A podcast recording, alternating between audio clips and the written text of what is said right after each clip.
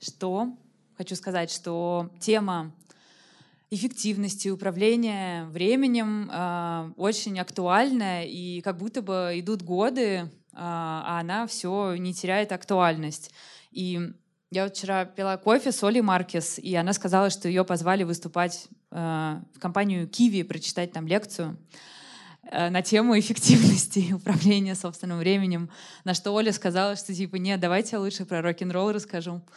А, предложила тему про рок-н-ролл, и ее согласовали, и в итоге она рассказывала про драйв. Вот.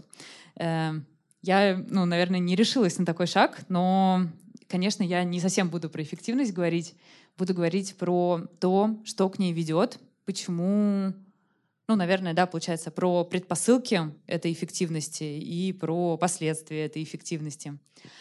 А что еще хочу сказать?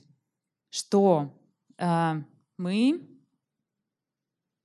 будем с вами общаться, наверное, где-то час. У нас вообще два часа здесь есть, до девяти вечера. Поэтому мы можем общаться с вами э, час, а потом вы можете задавать вопросы, и мы просто как-то можем неформально пообщаться. Еще у меня есть э, ну, классная, классная новость, хорошая новость в том, что издательство «Альпина», которое ну, э, выступает организатором этого лектория, соорганизатором вместе с коворкингом. А, они вчера получили... Э, кто, кто-нибудь знает, что я делаю ежедневники? Окей, хорошо. Супер, я на всякий случай. Вот, в общем, пришли э, новые ежедневники, и еще они нигде не появились, и вот издательство прислало мне три штуки и сказала, вези их давай в Екатеринбург и там подари за три самых интересных вопроса. Вот, но так как я, э, я не могу никогда выбрать самый интересный вопрос, потому что я как золотая рыбка, я когда отвечаю на следующий вопрос, я уже не помню предыдущий. А, но я час назад познакомилась с э, журналистом из э, журналисткой из издания Village Екатеринбург Саша. Вот. Саша э, поможет мне выбрать три самых интересных вопроса. Э, так что вы можете передавать ей какую-нибудь еду. Я шучу. Нет, э, Саша просто определит, чьи вопросы были самыми интересными, а я ну, вот положу сюда, чтобы они так маняще, маняще лежали. А мы начнем. А, в общем, а, вопрос такой. А, все, конечно, читали, наверное, книги про эффективность, но кто из вас уже сталкивался с таким явлением, как эмоциональное выгорание? Можете поднять руку. Офигеть. Окей. А, раньше с эмоциональным выгоранием люди сталкивались, э, ну, наверное, либо в как это называется, кризис среднего возраста, то есть это что-то в районе 40, либо в предпенсионном возрасте, когда они ну, уже там типа 20-30 лет работают на одном и том же месте и не видят какого-то развития. Я думаю, что средний возраст аудитории здесь, я не знаю, 25, наверное, 20, как-то так. И, а, конечно, есть две новости, хорошая и плохая.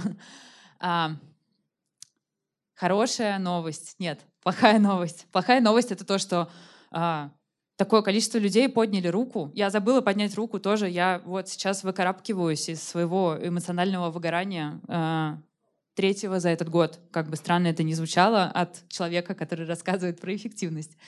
Вот. И хорошая новость такая, что мы не а, первые люди, которые столкнулись с данной проблемой. И ее уже так много десятилетий, ну, наверное, десятилетий, десятилетия обсуждают. И уже столько книг написано, и можно было все их уже прочитать, что я ей сделала, и поэтому, ну, как бы мы столкнулись с этой проблемой, но мы знаем, как ее решать. А, буду говорить сегодня в том числе про эмоциональное выгорание и про три инструмента расскажу, которые помогут, а, как это сказать, три инструмента, которые помогут нам быть и эффективными, и застраховать себя, защитить, подстраховать себя от э, эмоционального выгорания. Я для себя называю это чуткость э, к себе, э, к своим ощущениям, да, э, как будто бы это предохранители, которые срабатывают вовремя, до того, как ты уже лежишь и ешь кусок пиццы и никуда не хочешь выбираться. А, хочу рассказать свою историю. Я думаю, что а, я думаю, что она а, откликнется кому-то здесь. Как я вообще, почему я здесь стою, да? А, раньше, какое-то время назад, года четыре, наверное, я думала, а, что для счастья мне нужно... И дальше можно было подставить что-то. Ну, э, например, поехать в отпуск, или мне нужна комната побольше, или мне нужен отдельный кабинет, или мне нужно что-то купить, или мне нужно с кем-то встретиться. В общем, а, часто мои представления о счастье в тот период времени упирались в нехватку времени. То есть я все время думала, что мне не хватает а, времени либо чтобы заработать деньги, либо чтобы их потратить, либо еще что-то. То есть а, мне не хватало этого ресурса. И поэтому я начала читать огромное количество книг по тайм-менеджменту, чтобы понять, как же мне управлять этим ресурсом, а, чтобы все успевать, чтобы получить что-то, что я думала приведет меня к счастью. А, я читала все эти книги, и тогда я поняла, что а, дело, конечно, совсем не в огромном количестве дел, которые я успеваю делать. И самое главное, я поняла, почему это не работает. Сейчас я поделюсь с вами. А, я а, столкнулась с выгоранием, о котором мы здесь с вами говорим. А, четыре года назад меня буквально парализовало. То есть я пыталась все успевать, и все книги, которые я читала, я Сейчас потеряла мысль. Мне очень хотелось быть э, в этом колесе жизни, как многие его изображают, что я успеваю и работать, и жить, и заниматься спортом, и видеться с друзьями, и огромное количество еще дел, которые присутствовали в моем колесе. То есть мне очень-очень нужно было все успевать, и я думала, что так я буду чувствовать себя наполненной, сбалансированной, э, достигающей, успешной, а значит счастливой. Вот. И в какой-то момент я поняла, что я ничего не успеваю. Самое главное, что я ничего не хочу уже успевать. А, как я упомянула, лежание с пиццей в кровати а, — это то состояние, в котором я оказалась. И оно меня очень сильно напугало. То есть я удивилась, что не произошло ничего вроде как какого-то трагического события. Я просто очень-очень много чего делала и я вроде как не простудилась и не заболела, но просто мне вдруг перехотелось э, делать все свои дела. Вот, и чтобы выбраться из этого состояния, а, я составила себе а, простую таблицу, в которой были ну, дела по минимуму буквально. То есть просто я решила, что окей, я не буду строить себе наполеоновские планы, я попробую с малого. Я попробую сейчас, мне очень важно выйти из состояние, мне нужно ходить на работу, мне нужно общаться с людьми, поэтому мне э, очень важно было выбраться из э, состояния пиццы в кровати и э, поддерживать свою жизнедеятельность. Поэтому у меня появилась первая Excel-табличка, это был первый прототип чек-листа до того, как появился сайт 365 дан.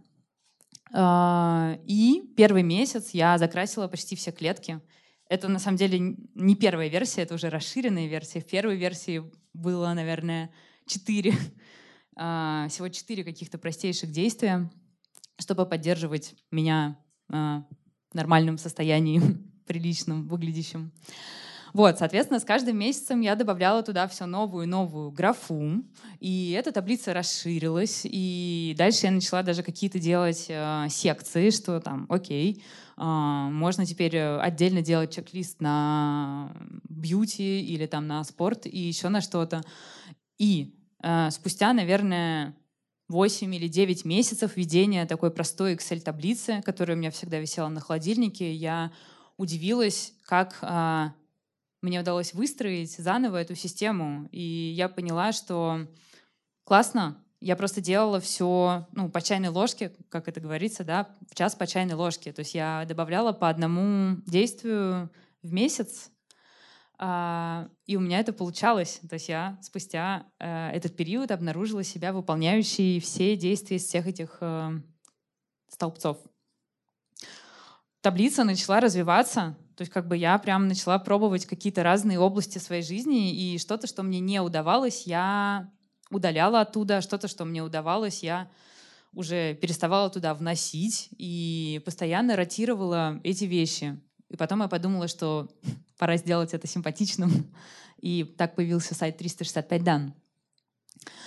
А, но спустя, э, получается, почти год ведения таких таблиц в Excel я поняла, что было не так с советами из книг по эффективности.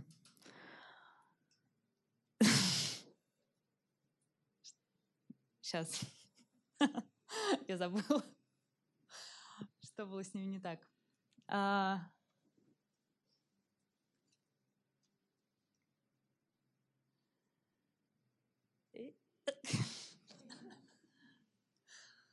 Это смешно.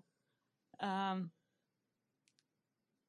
Я я, я точно вспомню, это как будто бы ты рассказываешь стихотворение учительницы, и ты забыл какую-то... Я расскажу про это. это я вспомню, возможно, в конце.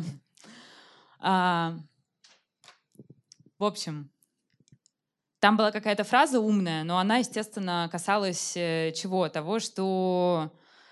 А, вот, вспомнила.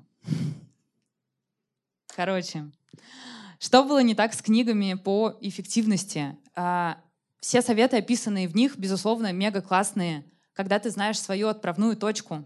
А, но когда ты ее не знаешь, ты начинаешь практиковать какие-то советы, но ты, то есть это все равно, что ты начинаешь, например, учить английский язык с уровня, не знаю, advanced, и ты думаешь, а что мне не удается ты? Или там ты идешь на йогу в первый раз сразу на какую-нибудь, не знаю, йогу, где подвешивают в мешках, или йога, где ты должен быть голым в комнате, в которой 60 градусов, и ты думаешь, что-то не то, мне что-то не удается и так далее.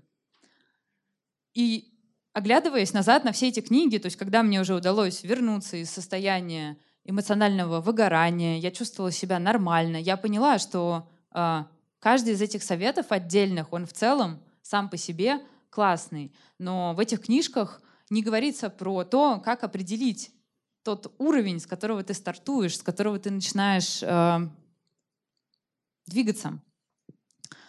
А,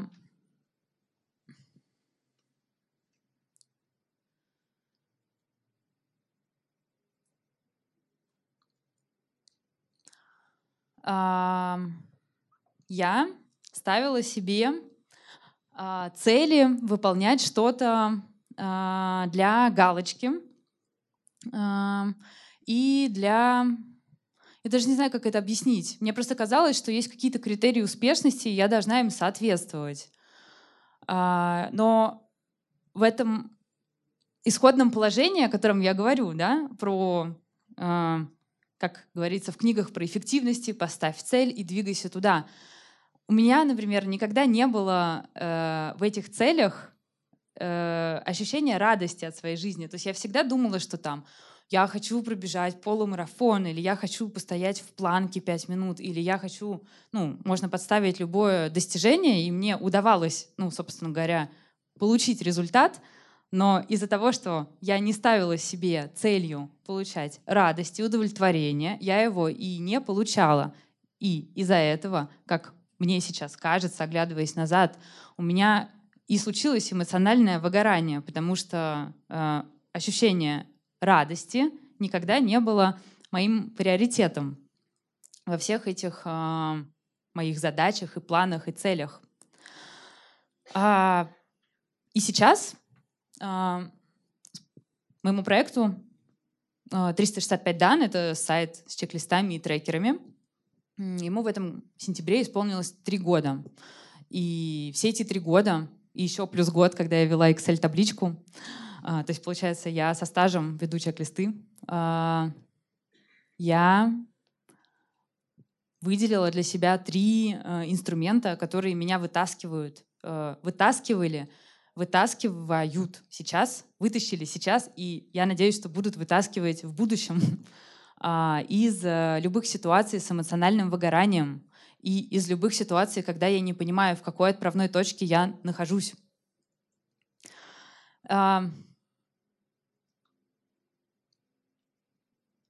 Я э, как будто бы не пошутила еще ни разу, и вы ни разу не посмеялись, и поэтому я чувствую какую-то такую... Я, видите, даже забыла, что хотела сказать. Вот. Сейчас я попробую еще раз начать заново. А, я сейчас даже водичку себе налью.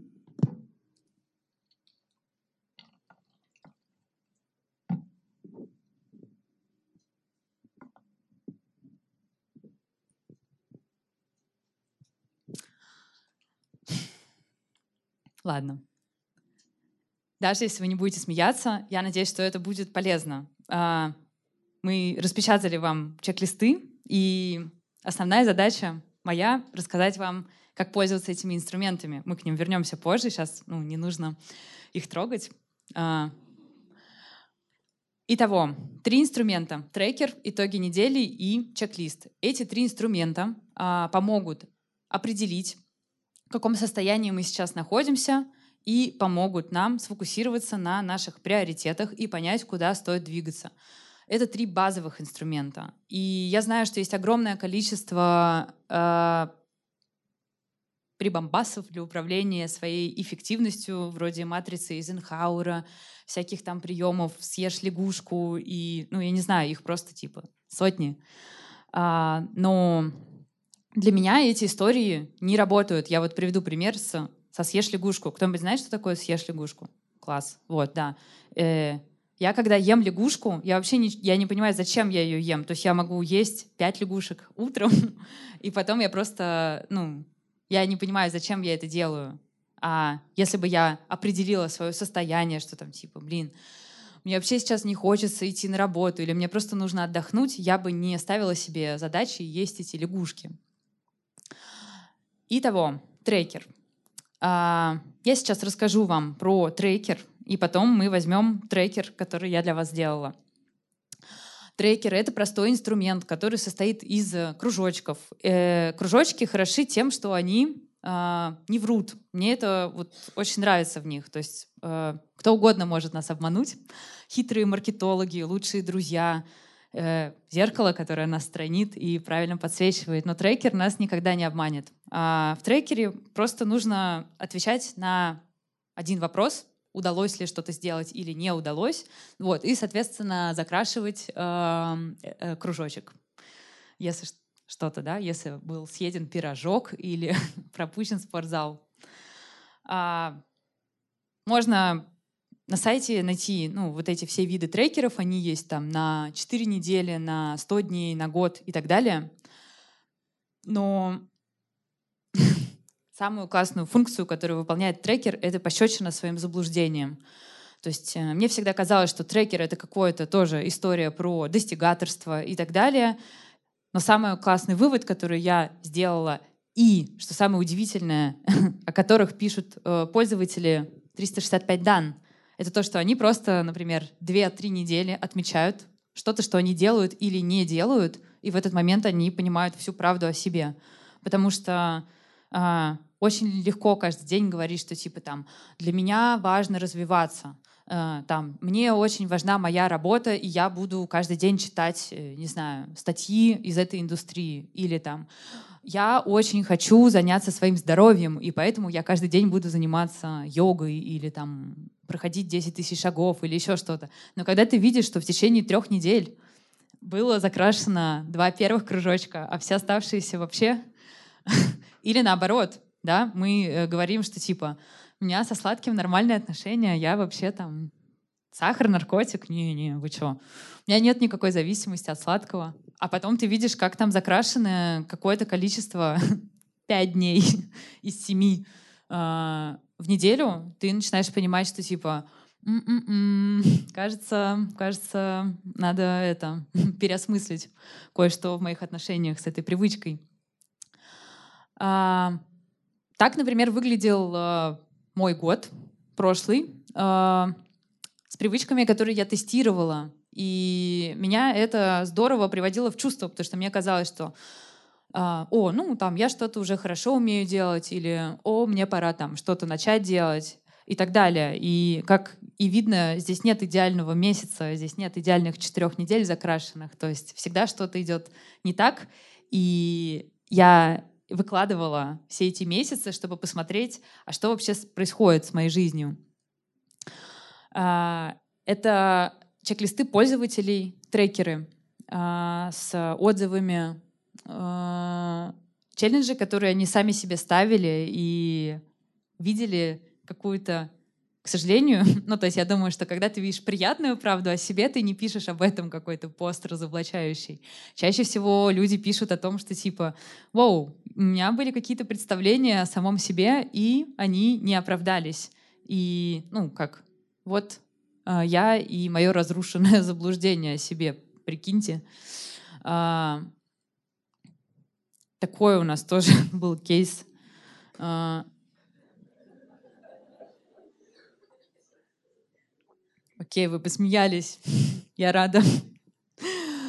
А, собственно говоря, если говорить про трекер, то возвращаясь к этому слайду, а, этому человеку, а, наверное, друзья могли говорить, что типа, эй, ты знаешь, кажется, у тебя какие-то есть эти вопросы, которые тебе стоит задать самому себе. А могли не говорить ему, и они все вместе могли быть в каком-то таком состоянии. А, но тем не менее, важны выводы, которые человек делает про себя, а, на основании которых он какие-то новые решения принимает. У трекера есть э, два важных нюанса.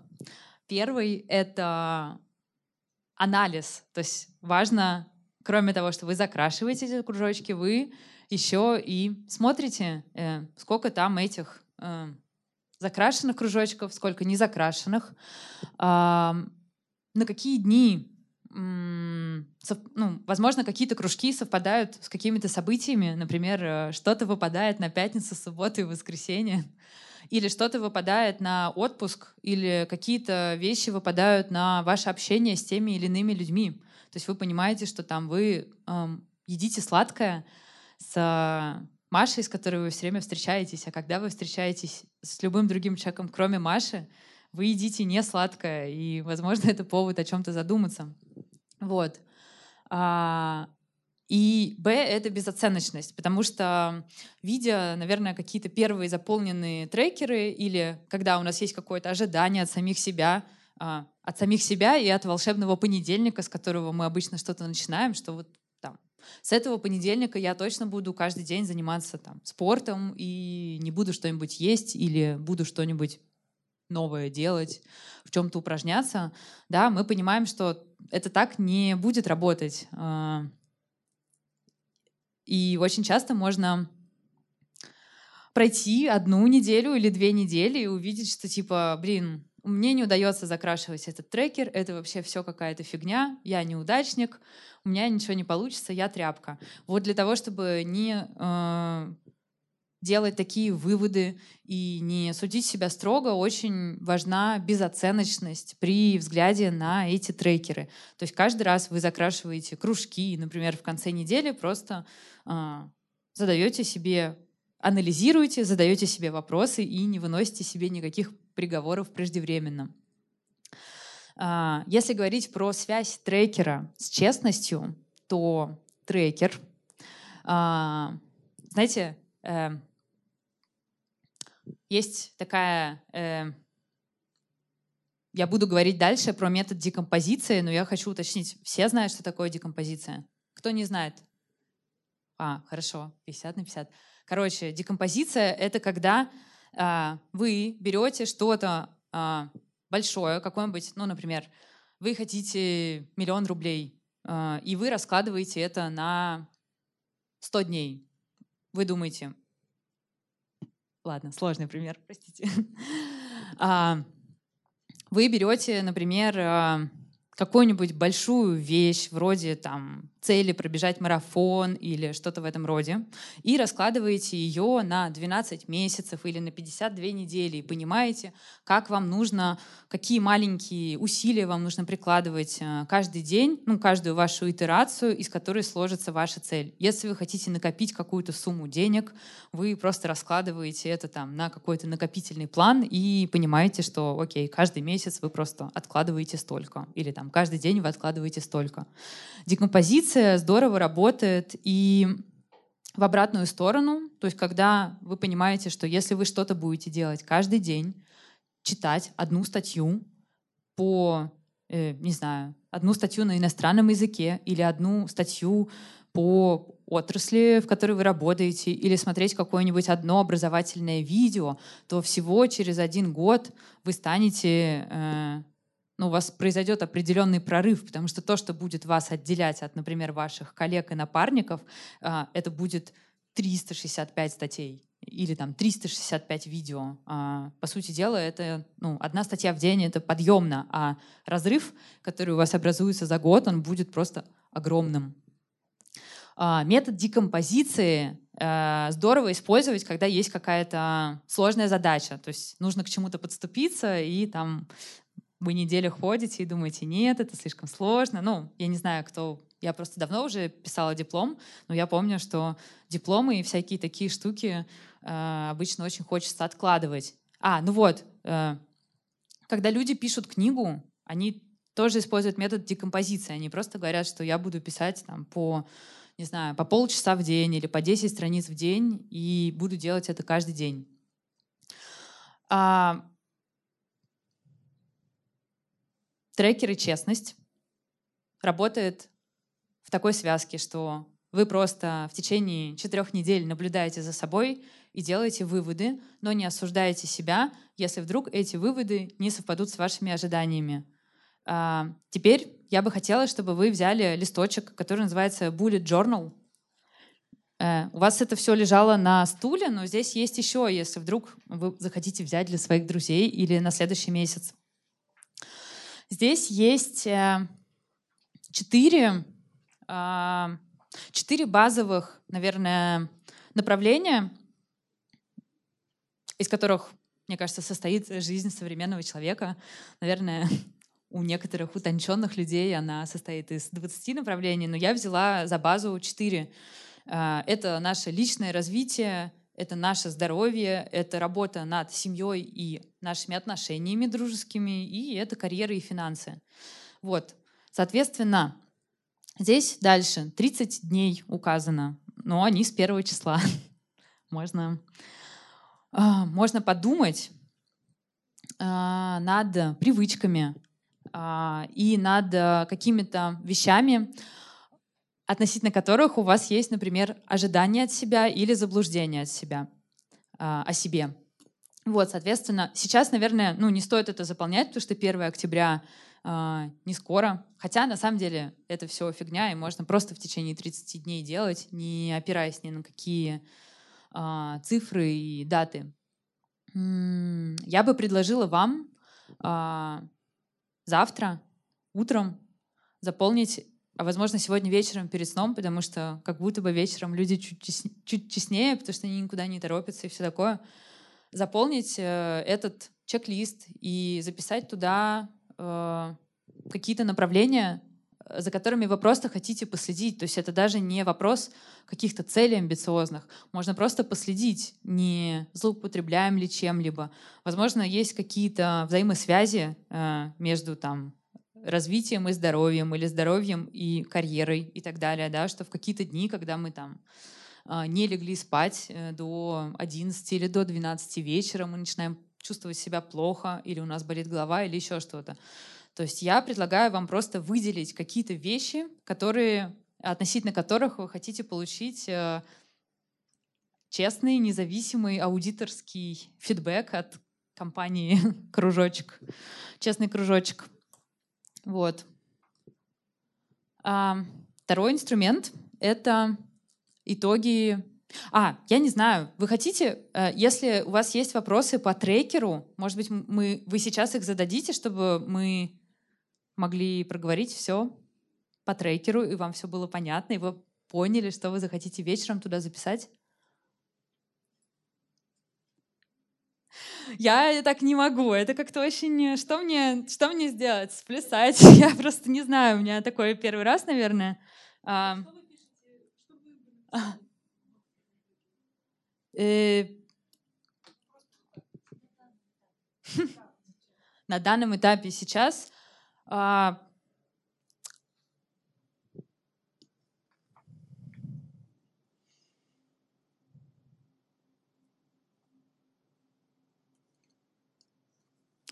Я бы начала, наверное, с работы, карьеры и финансов, потому что у меня здесь есть понятная задача э, рабочая. Я бы сюда вписала два, два рабочих пункта, э, над которыми мне нужно усердно работать э, как можно чаще.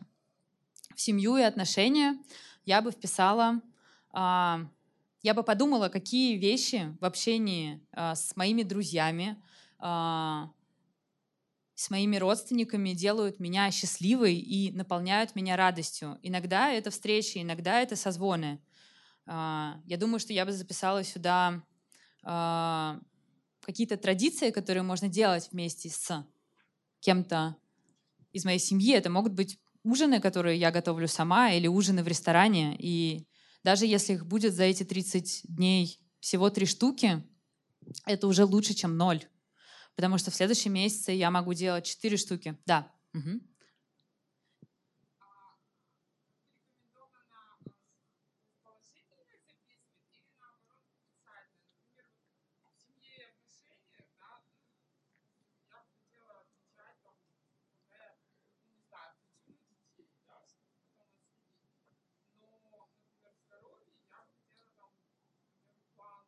Угу. Я поняла вопрос. Э, у меня, э, например, у меня есть просто такой bullet journal, который я э, веду. У меня там есть пункт, когда я, например, кричу, раздражаюсь или негодую. То есть это негативный пункт, но я просто отмечаю это. То есть мне важно увидеть, какое количество дней, условно, в течение 30 дней я ну, то есть могу ли я себя назвать крикливой девушкой, например? Если я два раза покричала за месяц, наверное, это нормально. Если 20 дней, наверное, мне стоит подумать над чем-то.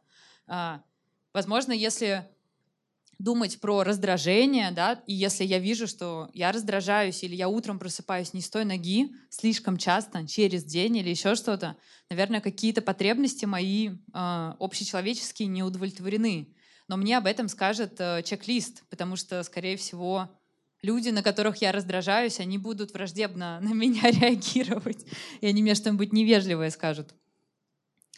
В развитии я думаю, что каждый сам может что-то для себя ставить. Я туда ставлю просмотр э, видео, стет и чтение книг. Э, мне важно, например, регулярно читать, смотреть документальные фильмы.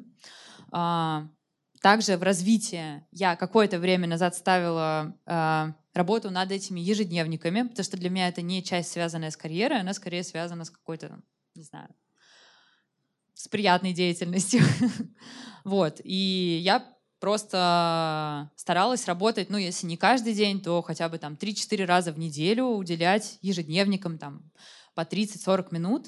А, и с двумя ежедневниками это прокатило. Я прям как э, молодец сдала их в издательство, и э, все было в дедлайн. Но с третьим ежедневником я просто тянула до последнего. Э, у меня просто было 0,0000 в этой э, графе. С ежед... Работа над ежедневником просто пусто, там, не знаю, два дня в месяце. Вот. Э, я прям впервые почувствовала, как это, когда там тебе редактор пишет, что ну что, ну что, и ты говоришь, ой-ой, я не буду брать трубку.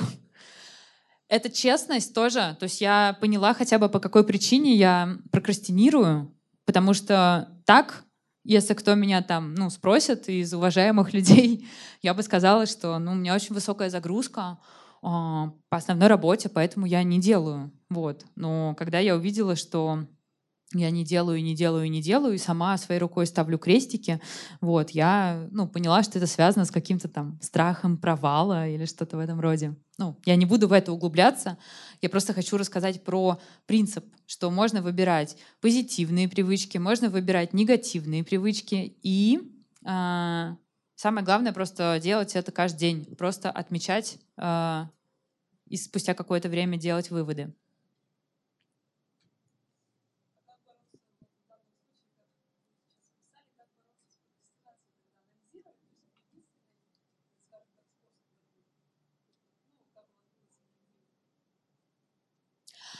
С ежедневником я просто ответила себе, я э, когда увидела, что я не делаю, я всем говорю, что ой, я хочу, но я просто не успеваю, и вот это вот все. Ну, как и бывает с прокрастинацией. А, у меня там было про пощечину, то есть я такую пощечину словила, и э, я задала себе вопрос, типа, а мне это важно? Потому что если мне это не важно, я просто сейчас могу написать в издательство, они мне ничего, ну, у меня нет какого-то там штрафа, что я им почку свою должна теперь отдать. Я им просто напишу, что типа, ребята, простите, ну, не могу. Да, вот два сдала, давайте без третьего. Вот. И в этот момент я сказала, что нет, для меня это важно. Я это делаю для того-то и для того-то, и поэтому я это возьму и сделаю. Вот. А, такое честное признание, то, что на меня не надавил там человек из издательства, на меня не надавил кто-то, ну, такое бывает, что кто-то приходит и говорит, ну что ты не делаешь, давай делай. Ну что, ты уже сделал? Может быть, а, а сейчас? А через пять минут? А, а завтра? Вот, давай я тебе напомню. ты думаешь, отстань от меня, пожалуйста. Вот, то есть мне кажется, очень важно принять это решение внутри себя, но для этого должна, должен произойти вот этот момент пощечины. И мне кажется, трекер — для меня, по крайней мере, трекер выполняет роль пощечины. Э, но это ну, не так больно, как когда кто-то физически вас бьет. А, какие-то есть вопросы по трекеру, да? А, Варя, будьте любезны, подскажите, а бумажный носитель — это принципиальное решение? Не думайте, например, о приложении? А, короче, с приложением такая тема. Скажу, как есть все, что связано с мобильным телефоном, я не помню, какая там сейчас цифра, но какая-то критическая в плане управления вниманием. Я не знаю, 8 секунд, еще что-то. А, я думаю, что каждый, кто здесь сидит, то есть ему не безразлична тема привычек, и, возможно, мы все пробовали какие-то хэббит-трекеры и так далее. Но то, что происходит, да, что мы там ведем его какое-то время, потом просто игнорируем все эти уведомления — это называется, ну, есть баннерная слепота. Я понимаю, что если очень-очень-очень-очень хочется, конечно, там человек будет э, замотивирован, но часто такие приложения просто бросаются. И самая классная штука по поводу печатных носителей, они висят на видном месте.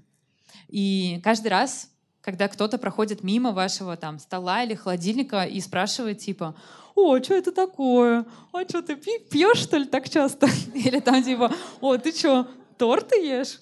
Вот. А, ты начинаешь там что-то говорить, почему для тебя это важно и все такое. И я тут читала в одной книге, а, э, я писала на нее отзыв, это Скотт Адамс, автор комикса про Дилберта, это американский популярный комикс. Он писал, ну, он такой немножко смешной и забавный персонаж, он писал, что он какое-то время назад каждый день переписывал свои цели. То есть он просто садился и писал там типа «Я хочу, э, не знаю, стать здоровым, я хочу больше рисовать, я хочу там стать богатым». Ну, он, у него какие-то свои были цели. Но именно из-за того, что он это делал каждый день, э, у него прям, ему удалось вот это намерение сформулировать. И мне кажется, я пока не знаю, мне сложно какое-то исследование сейчас привести, но мне кажется, когда мы каждый день или там три раза в неделю проговариваем другому человеку, почему мы это делаем, мы это в том числе самому себе проговариваем. Потому что другой человек начинает какие-нибудь вопросы задавать или аргументы. Там типа, а бегать это вредно. Зачем бегать? Ты что, не читал, что вот вообще колени убиваются? И ты начинаешь как-то находить контраргументы. И ну вот это помогает оградить свое намерение что-то начать делать от э, огромного количества возражений, почему это делать не нужно. Вот, поэтому в печатном виде. Поехали дальше. А, второй инструмент — это итоги недели. А, есть ежедневник, итоги недели, он уже вышел, он продается, и я свои итоги недели подвожу в ежедневнике. Мне очень нравится этот, формат, потому что он красивый, он лежит на столе, и э, ну, я не знаю, я же автор ежедневника, я должна о нем писать, и мне просто нравится в нем это делать. Это второй год, когда я подвожу итоги недели. И я рассказывала на отдельной лекции в лектории Альпины в Москве про выводы после первого года подведения итогов недели. А, то есть все люди а, подводят итоги года в конце года. А мне, например, в конце года из-за того, что я, я думаю, что многие тоже работают, возможно, в клиентском бизнесе. Там в конце декабря не, ты, не до итогов года, ты просто хочешь накрыться одеялом и забыть все, как страшный сон. А, и особенно больно читать, ну, про то, что там у кого какой клевый год, и ты сидишь и думаешь, типа, блин, у меня там 20 запоротых заказов, что же делать? Склад потерял и не берет трубку.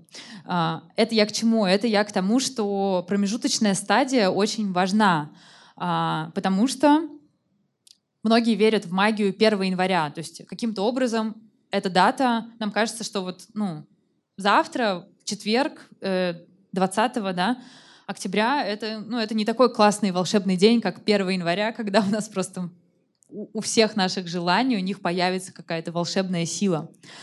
А, когда мы что-то загадываем на 1 января, мы обычно подводим итоги года, мы оцениваем свою жизнь, мы честно себе отвечаем на какие-то вопросы типа, чего мы хотим, довольны ли мы нашим годом, и что бы мы хотели пожелать самим себе в следующем году. И вот благодаря вот этой какой-то честности и там еще тостом, и все это обсуждают вокруг, да, то есть как бы среда, она вот прям располагает к тому, чтобы сидеть и обсуждать наши планы, мечты и желания. Мне кажется, вот от этого и появляется магия у 1 января. И я подумала, что, ну, как бы, если вдруг дело происходит в мае, то довольно долго ждать. Вот, и поэтому э, можно это делать не раз в году, можно это делать раз в неделю. Почему? Как бы что мне мешает а, сверяться со своими целями, сверяться с тем, что я сделала, хвалить себя и подводить итоги а, каждую неделю. И я начала это делать, то есть я себе просто расчертила, как я делаю. У меня есть Excel. Excel мне очень нравится, потому что в нем можно что-то быстренько сделать и распечатать. Вот. Я просто, иногда я просто рисую от руки. Я это, собственно говоря, и сделала так. И начала вести такой ежедневник, и я удивилась, как э, этот инструмент э, влияет на меня. Э, я добавила, э, я добавила здесь есть графы про контент, э, который мы употребляем. Употребляем плохое слово. э, собственно говоря, а, это, собственно говоря,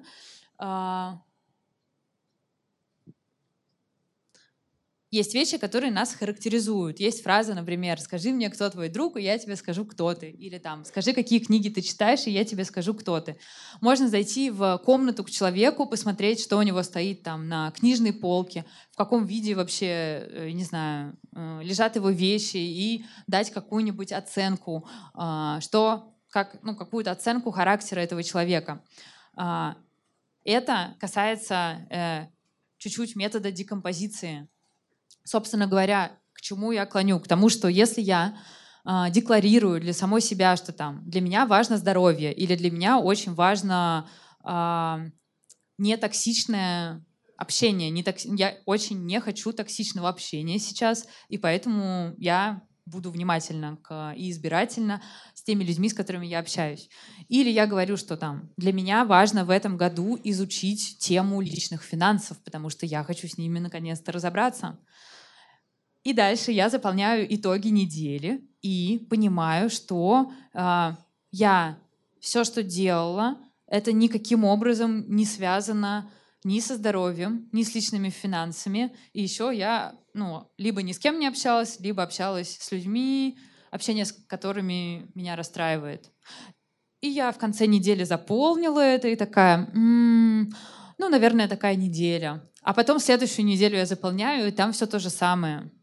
И тогда возникает вопрос, мне не нужно конца года ждать, чтобы понять, что я все делала не то, что я запланировала. Я могу это уже через две недели понять, что какие-то цели, которые для меня важны, я их не выполняю. И, соответственно, мне нужно либо изменить цели прямо сейчас, а, ну, если я, не знаю, а, мне сейчас хочется веселиться, я просто ну, перестаю всем говорить, что для меня важно здоровье. Или если мне сейчас хочется неистово тратить деньги и путешествовать, я перестаю всем говорить, что для меня там важны личные финансы, что я коплю на, не знаю, на какую-нибудь там важную вещь и так далее. Это про честность с собой. То есть мы просто перестаем э, обманывать себя в первую очередь и других людей в первую очередь. Потому что кто-то из наших знакомых может нам это, кидать ссылки, там, типа, вот классный блог про личные финансы, еще что-то. Ты думаешь, что типа тебе вообще это не интересно на самом деле.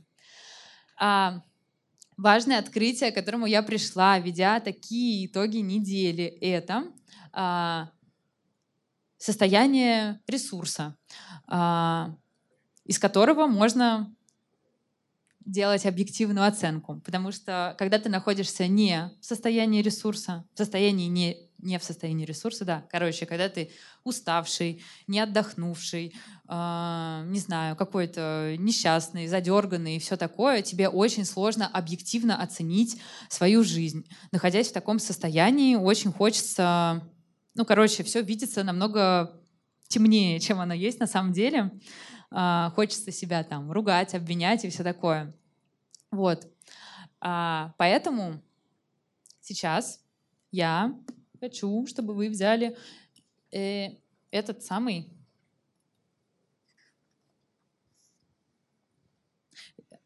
итоги недели, чек-лист.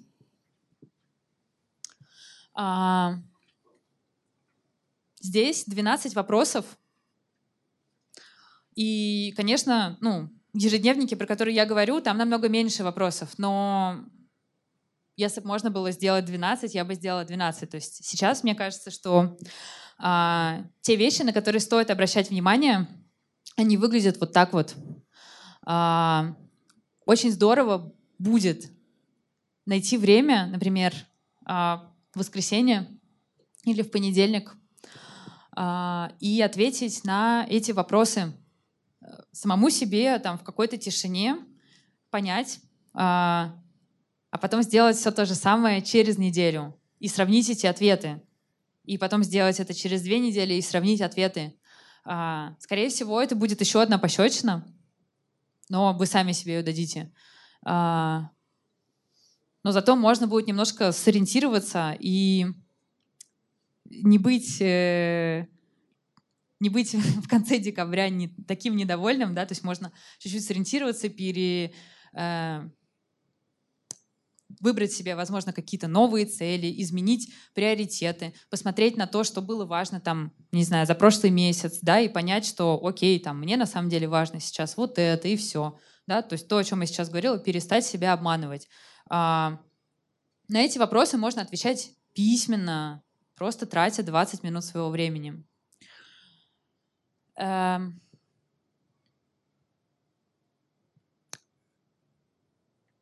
то, что пишут во многих книгах, и то, что говорят на тренингах, а, то, вот на тренинге «Контекст», например, я тоже услышала эту идею про наш ежедневный выбор. А, я это увидела, заполняя первый раз итоги недели. Я увидела, что а, я смотрю вообще не те фильмы. То есть я там говорю, что мне важна вот эта тема. И я понимаю, что я там начинаю смотреть «Железного человека» 1, 2, 3, 4, 5. Я книги читаю не те. И я встречаюсь с людьми, а, после общения с которыми мне не очень хорошо.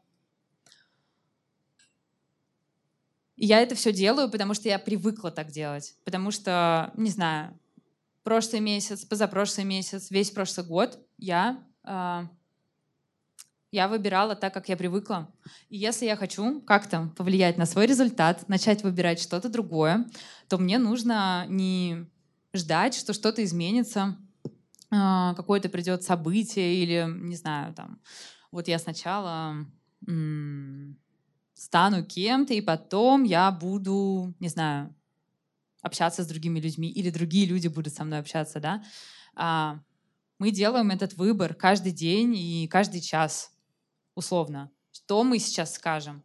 А, как мы будем взаимодействовать, я не знаю. То есть если мы говорим, что для нас важно а, наладить отношения в своей семье, создать там какую-то атмосферу, мы можем прийти домой и сделать какой-то выбор. Мы часто приходим домой уставшие после работы и после не очень смешной лекции, например, как сегодня, и там еще дождь, наверное, идет.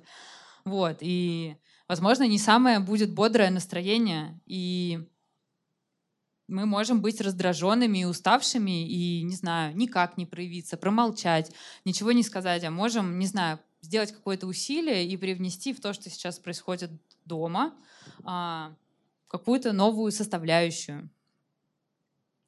Э, это то, о чем я уже сказала, про магию 1 января, которая может происходить просто каждую неделю.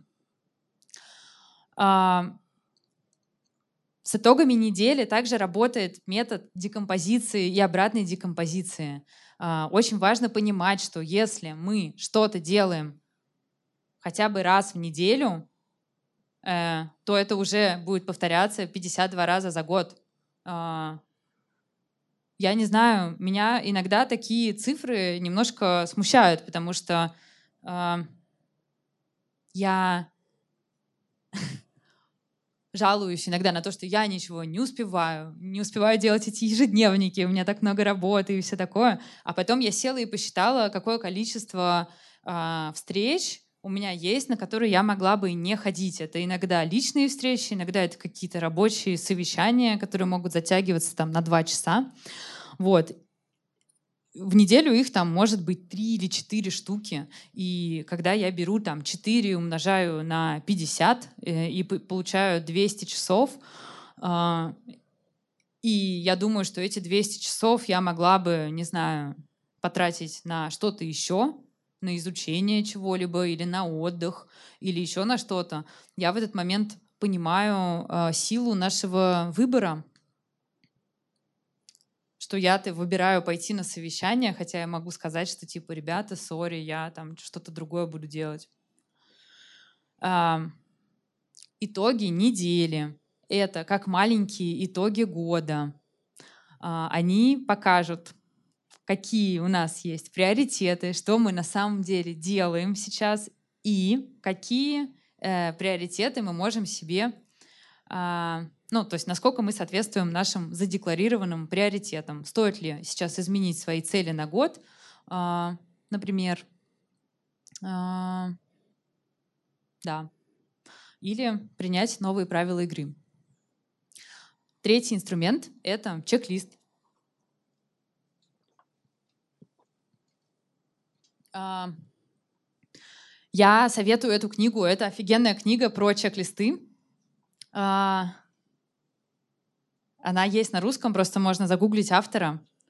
А, он потрясающе рассказывает про, я не буду спойлерить про истории из книги, но он говорит так, что чек-лист — это возможность сделать копипаст своего удачного или неудачного опыта. То есть это может быть и защита от дурака, и э, копипаст нашего, ну, то есть что-то, что нам удалось, мы с этим справились, и после этого мы можем это раз за разом применять. Если мы один раз успешно, э, не знаю, подготовились к экзамену или, например, э, мы успешно, мы поехали в поездку и поняли, что мы ничего не забыли, и все нормально случилось. Или там мы э, делали званый ужин на 10 человек, и у нас есть уже этот опыт, мы можем его просто использовать в следующие разы. А, но я э, предлагаю использовать инструмент чек-листа для того, чтобы э, следить за состоянием ресурса в течение наших недель. Я сделала вам шаблон, вы можете тоже его взять, это третий листочек. А, этот чек-лист а, состоит из 10 пустых граф. Я заполнила его сама, и я за этим слежу. И я понимаю, что я приближаюсь к состоянию нересурса, когда у меня появляется много крестиков.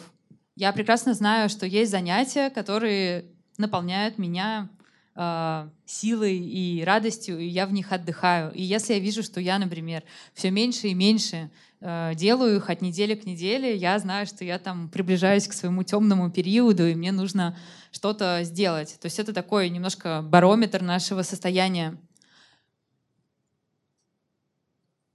А, по поводу а, самого чек-листа здесь есть 7 пунктов и 3 пункта со звездочкой. 7 пунктов, потому что в неделе 7 дней, и можно просто подумать, какое одно простое действие каждый день может э, помочь вам чувствовать себя чуть лучше. Здесь больше половины э, из вас подняли руки при э, вопросе про эмоциональное выгорание. Э, что пошло не так-то? В вашем случае, вы понимаете? То есть, возможно, э, стоит сесть и подумать, возможно, стоит вспомнить, э, возможно, просто стоит пообращать внимание на какие-то вещи, которые вас воодушевляют в течение недели, э, и вписать их сюда. И можно взять несколько шаблонов, потому что я думаю, что, например, я к своему вот этому шаблону пришла там, наверное, с пятого или с шестого раза. То есть я записывала какие-то дела и понимала, что нет, на самом деле меня это не радует. Или что-то я не делала, не делала, не делала, и понимаю, что, наверное, я и не буду это делать. Там, слишком далеко, слишком неудобно, не стоит свечи и все такое. Вот. Поэтому можно просто поупражняться и найти семь, э, семь простых э, дел, одно на каждый день, которые будут нас э, радовать и помогать нам чувствовать себя счастливыми. Три дела со звездочкой можно, ну это для этих, для отличников, которые все любят выполнять сложные задачи, то есть можно придумать себе еще каких-то три дела. А, возможно, это будут совместные дела с кем-то, возможно, это будет связано там, с какой-то благотворительностью или еще что-то. Вот. А, если у вас будет получаться делать это регулярно. А, мы также используем подход чек-листа в работе. И мы используем подход чек-листа в бытовой жизни потому что любой опыт, с которым мы сталкиваемся, его можно записать, и им можно поделиться с другими людьми. Когда я вообще придумывала конструктор чек-листов, я, собственно говоря, э, об этом и думала, что каждый из нас умеет делать что-то лучше, чем другой человек. Э, у нас у всех есть уникальный опыт, и здорово, если мы будем им делиться, даже если это э, рецепт шарлотки или, я не знаю, э, список вещей, которые нужно взять с собой на два дня э, в Петербург, если вы путешествуете с рюкзаком. А, и так далее, и так далее, и так далее. То есть кто-то из нас э, любит ходить пешком, и у него есть маршрут. Кто-то из нас э, может составить список для покупок или там, не знаю, как часто нужно обновлять бытовую химию. А, очень важно понимать, что мы носители этого уникального опыта и не забывать этим делиться с людьми, которым мы можем помочь. А, чек-лист и честность. А, чек-лист на неделю поможет нам отслеживать состояние ресурса, чтобы мы не впадали в эмоциональное выгорание. Для того, чтобы этот инструмент работал, а, нужно найти вот эти 7-10 оптимальных заданий, которые э, будут вас наполнять силой. И, как я сказала, вы можете эти задания найти не сразу, а постепенно, э, от недели к неделе. Но если там вы это будете делать и уделять этому внимание, то через месяц, например, или через 6-7 недель у вас реально будет э, мега классный инструмент, который защищает вас, вашу психику от эмоционального выгорания. То есть если вы чувствуете, что что-то идет не так, вы всегда можете обратиться к делам, которые наполняют вас э, силой. У кого-нибудь есть какие-нибудь вопросы по чек-листам?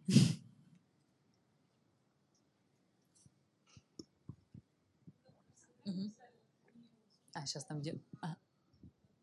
А. Сейчас девушка с микрофоном, а потом давайте я вам дам микрофон тоже. Ага. Вопрос такой, что все-таки вот это требует какой-то системности и организованности, ведения чек-листов э, на регулярной основе. И, ну, наверное, когда эти качества есть, человек, он уже априори эффективен и, может быть, не столько в этом нуждается. А что делать действительно тем, кто не сможет себя вот так организовать, делать это на, там, на регулярной основе и угу. как быть с этим? Я читала, вот сейчас дочитала книжку Э, Скотта Адамса, которая называется «Теория везения». Скотт Адамс, он творческий человек, он э, рисует комиксы. И он э, настолько, то есть я прям читала, и я думаю, прям вот как я, я бы также, наверное, написала. Он очень понятно излагает, для чего э, нужна система. То есть он говорит, что типа для того, чтобы я мог быть творческим, для того, чтобы у меня был потенциал и спонтанность, а, у меня должна быть система хоть в чем-то. То есть вот условно я знаю, что я сегодня ночую в своей квартире. Это уже хорошо. у меня есть от нее ключи и все такое. А, мы знаем там, ну, для кого-то важно иметь постоянное расписание, для кого-то важно иметь там, не знаю, э, следовать какой-нибудь, э, как это называется, типа диете, там, ну, кто-то там что-то ест, и он понимает, что там для него это отправная точка. А, мне кажется, что не нужно себя... То есть, возможно, три вот этих инструмента — это too much, если вы еще вообще, например, не вели чек-листы, и они вас пугают. А, может быть, начать с какого-нибудь одного инструмента. Например, можно подводить итоги неделю, э, итоги недели раз в неделю, потому что это всего 20 минут, и, наверное, они найдутся у вас. То есть я думаю, что вы сможете это делать раз в неделю. А, а потом, после этого, можно будет добавить какую-нибудь еще маленькую штучку. Ну, типа там, в воскресенье вы подводите итоги недели, а в понедельник вы что-нибудь еще делаете. А потом что-нибудь еще, еще, еще, еще. И таким образом не будет вот этого сопротивления, что типа, я творческий человек, э, я человек хаос, мне просто это не удается и так далее. То есть э, я, например, когда смотрю на каких-то э, людей, которые владеют в совершенстве, не знаю, там, художественной гимнастикой, или они как-то кидают мяч, мне тоже кажется, что у меня никогда так не получится. Типа, там, а есть йога для курильщиков, я не могу так гнуться и все такое. Но э, это просто вопрос ну, практики и навыков. То есть, когда ты что-то начинаешь делать, делать, делать, делать, оно начинает получаться спустя какое-то время. Сейчас вот девушка, а потом девушка в красном. А, я начала говорить о том, что вы э, некоторое время назад писали, что перестали вести чек-листы, и даже, по-моему, вот речь шла о ежедневнике 52 недели, и что вы перешли на электронные вот форматы, да, то есть там э, в заметках пишете. Вот э, вы успели сравнить как-то этот опыт, то есть что ну, как какой-то вывод сделать об этом успели или это еще в процессе, так скажем? Я, это хороший вопрос. Я думаю, что э, важна гибкость. То есть очень важно просто быть адаптивным и гибким. Э, я за последние шесть месяцев постоянно куда-то езжу, уезжаю на три, на четыре дня, и эти короткие поездки просто меня вот так вот изматывают. Если говорить про how, ну вот про эту э, про систему, я вот прям поняла, что я больше никуда ездить не буду. Мне там нужно 2-3 месяца сидеть э, дома, чтобы все было нормально. Вот короткие поездки просто меня выкидывают. Но именно из-за этих коротких поездок я поняла, что я в какую-то поездку собрала вот такую стопку ежедневников. А, мой партнер по путешествию посмотрел на меня так, сказал, что типа, ты что, у нас ручная кладь, мы это не берем. Вот, и это подтолкнуло меня к тому, чтобы какую-то часть чек-листов перевести в электронный вид. Вот, но Раньше, когда я ездила чуть меньше, э, у меня, мне просто, ну, действительно нравится все-таки там это делать от руки на бумажном носителе. У меня вопрос такой относительно чек-листов, опосредованный. Меня, Варя, вдохновляет, как ты делаешь и как, оформляешь. Я как человек несистемный, больше чем на две недели я ни один чек-лист не веду. Ну, кому-то это подходит, кому-то нет. Так вот, пришла я сюда, чтобы узнать, Каким шрифтом ты это делаешь? В какой программе? Э, и э, где, э, как бы, какими, где ты берешь инфографику, сама ты ее рисуешь или берешь с каких-то ресурсов? Чем вдохновляешься? Вот такой mm-hmm. вопрос у меня длинный. Были запросы, короче, появился просто 365 дан сначала, и там были чек-листы. И мы брали, ну, то есть есть Google Fonts, это шрифты, которые бесплатные, и они открываются на всех устройствах, например. Там есть библиотека из, я не знаю, скольких, 15 шрифтов, они не супер симпатичные. А, и мы сделали конструктор, то есть на сайте можно зайти, потому что люди хотят делать свои чек-листы и делиться своими правилами и, не знаю, использовать их там для каких-то своих проектов. И теперь все это можно делать бесплатно на наших красивых шрифтах и так далее в конструкторе. А, то есть вы можете делать теперь абсолютно такие же чек-листы на сайте. А, ну вот, вот эти чек-листы сделаны в конструкторе, то есть это код, ну, программист написал код на сайте, и можно это делать, ну как, как, как это называется, как в Инстаграме фотку обрабатываешь, то есть ты как бы ни в какой программе это не делаешь. Э, в самом начале Э, я вообще ничего не делала. Я, э, ну, в Keynote, это вот программа для презентаций, я чего-то там рисовала схематично и отправляла дизайнеру. И прикладывала картинки с Пинтереста, что я хочу, чтобы цвет был такой, а вот шрифт такой и так далее. Дизайнер делал очень плохо, и мы у нас было 10 писем, когда мы переписывались, я говорю, все не то, не та толщина. И я садилась и подбирала это. И потом я садилась и подбирала шрифты. И в итоге шрифт, который у нас сейчас есть, это очень красивый шрифт. Э, он так дорого стоил, мне просто хотелось плакать, когда я вводила данные своей карты для оплаты вот, поэтому, ну, то есть я не рекомендую этот шрифт покупать, он очень дорогой. Google Fonts есть бесплатные, но если вы хотите делать чек-листы, вы можете попробовать э, сделать их самостоятельно на нашем сайте.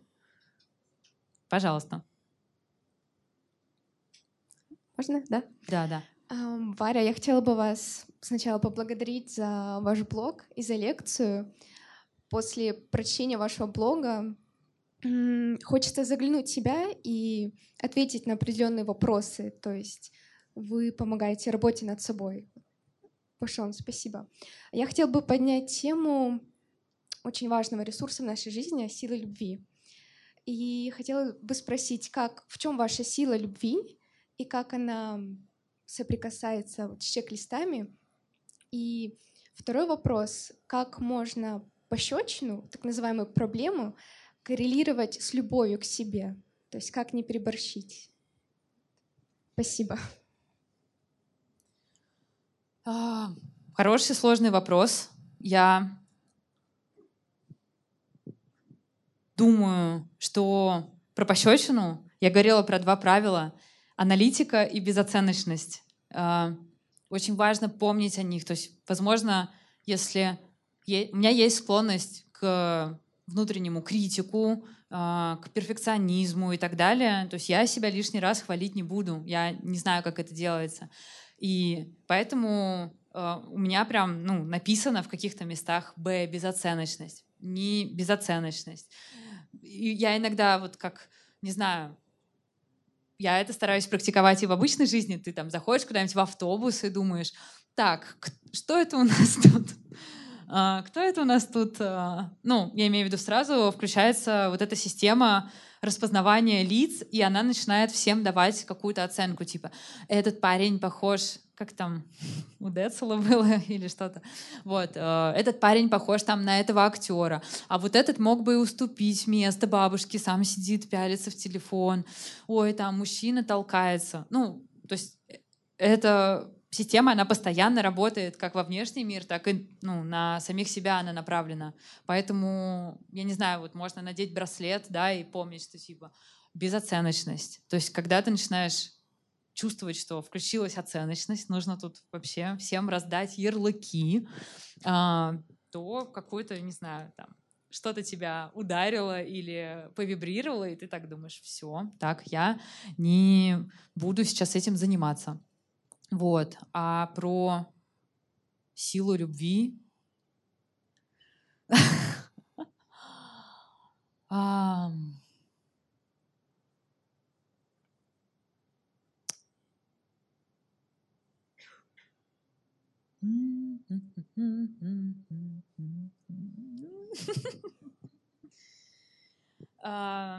Ну, такой интимный вопрос, конечно. Я думаю, что это сейчас, мне так кажется, возможно, что-то изменится. Сейчас мне кажется, что то, что внутри, то и снаружи. И если э, мне кажется, что мир против меня, это значит, что мне сейчас на саму себя не хватает ресурса. Я себе не даю этой любви, и я вижу, что никто мне ее не дает, и я хочу сердиться и все такое. И в этот момент я понимаю, что надо остановиться, э, не знаю, может быть, какую-то паузу взять, дать себе внимание, дать себе заботу, дать себе понимание, ну какое-то, что типа я не справился с проектом, бывает, такое может быть, я устал, мне нужно отдохнуть, а, заварю себе, посмотрю в список, что мне нравится там пересматривать «Короля льва» или заваривать себе травяной чай и жечь свечи, или позвонить кому-нибудь и поплакать, к примеру, да, то есть полежать в ванне, съездить куда-то, а, какие-то занятия, которые я знаю, что они ну, для меня являются синонимом любви. У меня вот есть иногда э, такое, такая фраза э, мягонький, как свитшот. Вот есть такие свитшоты, они внутри с таким мягким-мягким флисом. И ты, когда его надеваешь, ты прям чувствуешь, что типа все так хорошо. И есть такая еда, например, иногда какой-нибудь супчик такой съешь и чувствуешь, что вот этот свит свитшот, он изнутри. И есть, например, а, как эта штука называется? AMSR, как звуки, да, AMSR. Включаешь что-то такое, и это как, опять же, вот этим свитшотом только по ушам тебе ездит. И вот мне кажется, иногда очень важно дать себе право надеть этот свитшот э, на любую часть, то есть там визуальный, на, ну, аудиальный, телесный, тактильный, а, связанные с едой или с чем-то, да, и просто побыть в этом состоянии, наполниться, как вот iPhone заряжается, и потом с ним все классно. Мне хватает иногда там, не знаю, двух-трех дней. А, кому-то нужно, ну вот, есть люди с очень сильным выгоранием, и их отправляют в sabbatical, например. То есть это вообще какой-то двух-трехмесячный отпуск, чтобы они не делали ничего. Мне кажется, очень важно ну, развивать вот эту чуткость и понимать, когда этот ресурс заканчивается. Я ответила? Хорошо. У меня тоже есть вопрос, мне уже принесли микрофон. А, Варя, вот вы нам рассказали, что, собственно, вся эта идея чек-листов, итогов недели, она началась с эмоционального выгорания. И э, что все книги по эффективности не работали, потому что не было какой-то точки отсчета. А что вот в вашем случае послужило точкой отсчета и, может быть, в более глобальном смысле, что может послужить точкой отсчета? Это какие-то жизненные ценности, приоритеты. Вот что, как вам кажется? Как получилось у вас, если угу. не секретная информация? А, я под точкой отсчета, а, отсчета подразумеваю а, как это называется, разоблачение собственных ожиданий о себе. Для меня точкой отсчета послужила а, какая-то там первичная таблица или чек-лист заполненный, когда я поняла, что а, я-то думала, что я что-то, я-то думала, что я спортсменка, а я два раза э, ну, в месяц хожу в спортзал, к примеру. Или там, я-то думала, что я много читаю, или я-то думала, что я э, много времени провожу дома с семьей. А по сути дела это 20 минут утром, когда я бегаю, и там час вечером, когда я пялюсь в смартфон. Я понимаю, что м-м, это ненормальное общение. Хотя я думала, что оно нормальное. То есть я условно, когда я читаю книгу а, про, ну как привести пример, например, например, а, я думаю, что, о, что-то у меня какие-то странные отношения с, э, там, не знаю, с мамой или с э, мужчиной, э, наверное, он плохой. Буду читать книгу про то, э, почему люди так себя ведут, почему люди отдаляются и так далее. Потому что я буду думать, что проблема не во мне, проблема э, в другом человеке. И поэтому эта книга мне не поможет. А если я поведу трекер и послежу, что я говорю человеку, например, сама, а, сколько времени мы проводим вместе, были ли у нас какие-нибудь совместные, не знаю, что-нибудь, ну, я могу описать э, для самой себя критерии качества отношений, ну, близости отношений там с мамой, еще с кем-то, еще с кем-то, с близкими друзьями.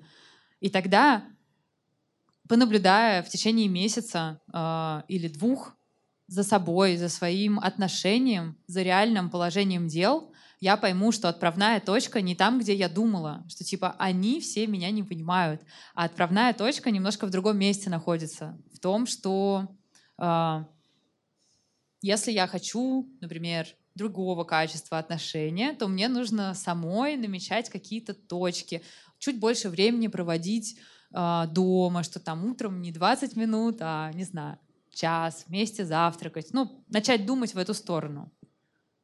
Про это был вопрос?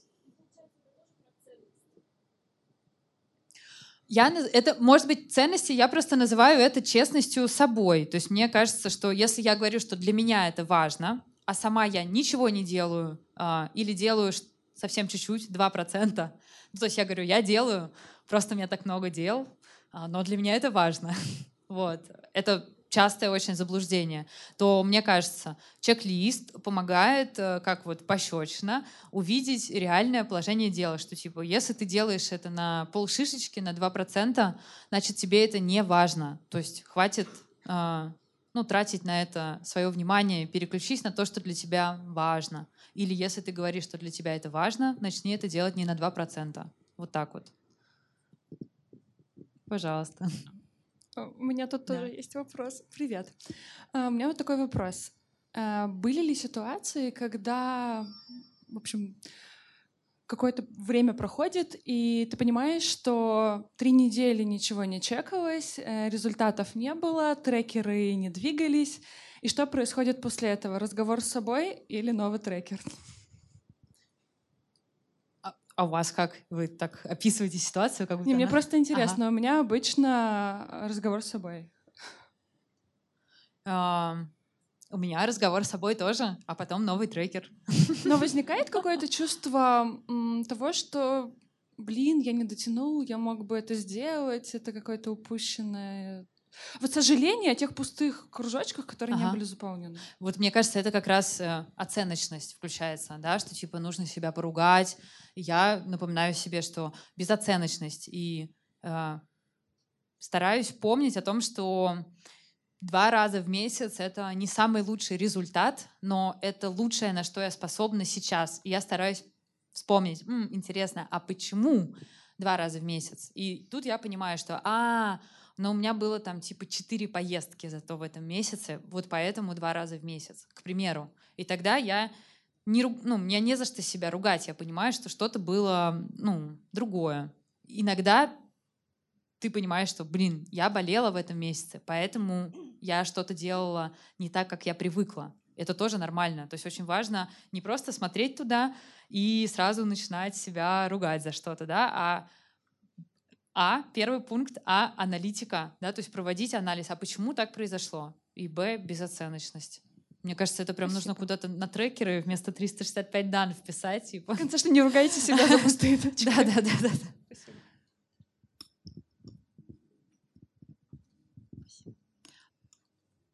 Варя, спасибо за лекцию. А, вы сегодня упомянули о том, что один из новых ежедневников дался тяжелее всего. Расскажите, какой и почему, ну, если это не секрет. А, какой мы будем вручать-то сейчас? Какой дался? А, короче, это смешно. А, тяжелее всего дался челлендж-бук, потому что он состоит из уже готовых челленджей.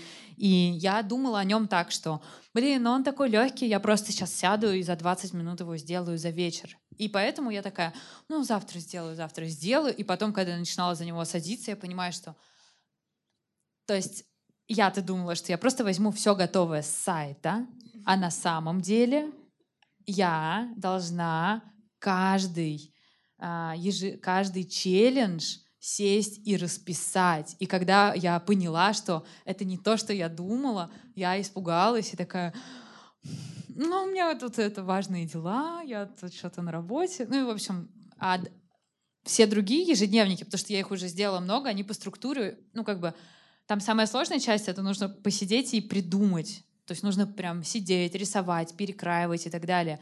Но когда ты один раз придумал, все, дальше, то есть, условно, я придумываю развороты, распечатываю, вписываю, думаю, нет, фигня, надо по-другому.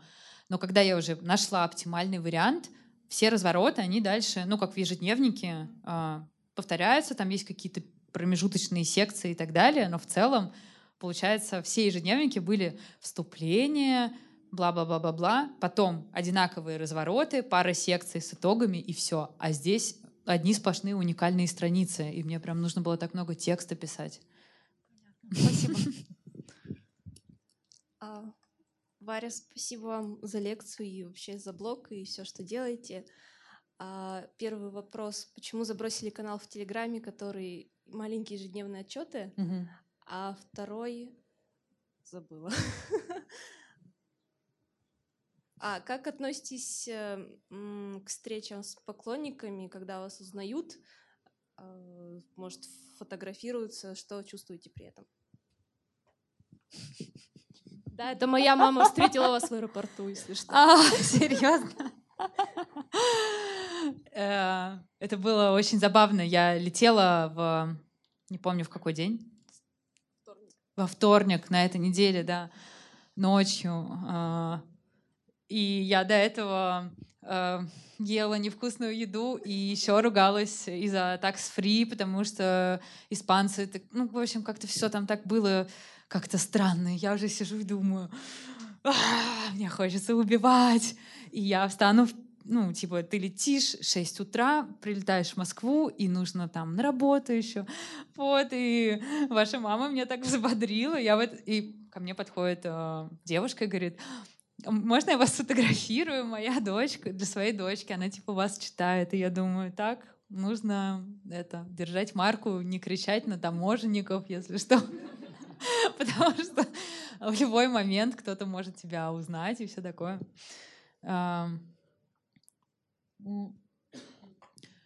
Я была в Индии в прошлом году, и я первый раз столкнулась с этой ситуацией, когда ты просто идешь по улице, и к тебе подбегают люди и начинают фотографироваться. Ну, то есть каждый может почувствовать себя известным, если поедет в Индию, особенно в какой-нибудь регион.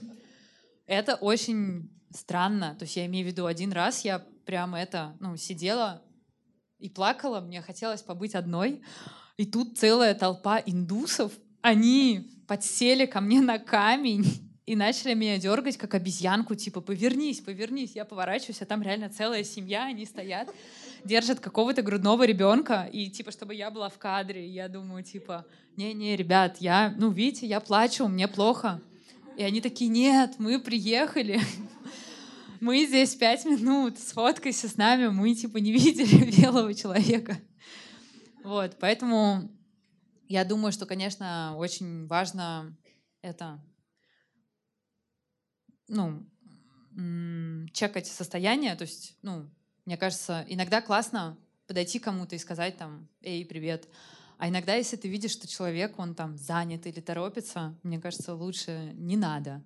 И вот еще у меня есть одна знакомая, она очень, она более, она очень известный блогер и журналист, и я про нее слышала, как там одна девушка говорила, что вот я один раз к ней подошла, а она мне такое сказала там грубо. Я, ну, понимаю, что и на такое тоже можно, и, наверное, нарваться а, иногда. То есть как бы наверное, нужно просто проверять состояние, в котором находится человек. На самом деле можно подойти, спросить, а, как дойти до какой-нибудь улицы у любого человека, он скажет типа, знаешь что, иди ты, там, или еще что-то такое. А, Про Телеграм нет сил. Что-то я сейчас прям подумала и понимаю, что какой-то Ну, то есть это, это тоже это гибкость. То есть очень важно, а, когда ты придумываешь какие-то правила, а, и формат очень здорово, потому что он может тебя поддерживать. То есть ты придумываешь что-то для себя, и это тебя там заряжает и мотивирует. Но иногда это можно стать заложником формата. Поэтому, мне кажется, вот я сейчас хочу просто посмотреть, когда и как часто мне комфортно писать в Телеграм. И, возможно, это будет не каждую неделю, я не буду чувствовать себя какой-то обманщицей, что я думаю, что я каждую неделю буду писать, а я не могу каждую неделю писать. И опять же, эти поездки, то есть просто, мне кажется, моя мама уже говорит, что я этот налоговый нерезидент России. А, очень тяжело, потому что ты вообще не планируешь свое время. Вот. А, иногда получается, что не каждый день, а три раза в неделю и это ок. И ты просто понимаешь, что три раза окей, и я не буду себя ругать за то, что я не делаю каждый день.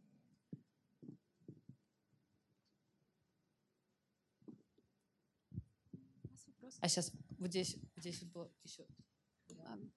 А, хотела два вопроса задать. Э, первый, вот вы говорили про свитшот, да, про это ощущение.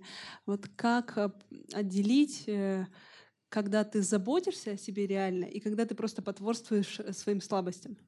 Это первый вопрос. И второй момент, вот тоже про страх говорили, что э, ежедневник с челленджами было делать страшно, и реально как с этим бороться? То есть вот я купила вот этот ежедневник ну, около месяца назад. Я такая, о, я буду вести его с завтрашнего дня. Потом такая, думаю, нет, 1 сентября, вот это отличный день, когда я буду его вести. Просто 1 сентября. Сегодня какое число, то есть он пуст. И это реально дикий страх. Просто как с этим бороться, это, ну, это и анализ, и все это есть, ну просто реально страшно, капец. Это очень смешно, что один боящийся человек, который прокрастинировал, сделал этот ежедневник, а второй не может начать его заполнять. Я думаю, там, наверное, какой-то должен быть редактор, который такой, я не могу это вычитывать, или верстальщик, или что-то в этом роде в цепочке. Вот, я как золотая рыбка. Первый вопрос был... А, все, вспомнила. Да. А...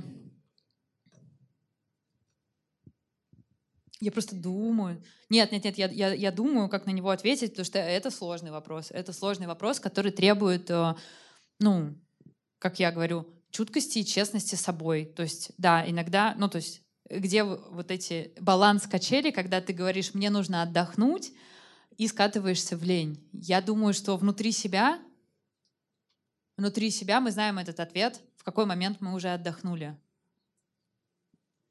Мы,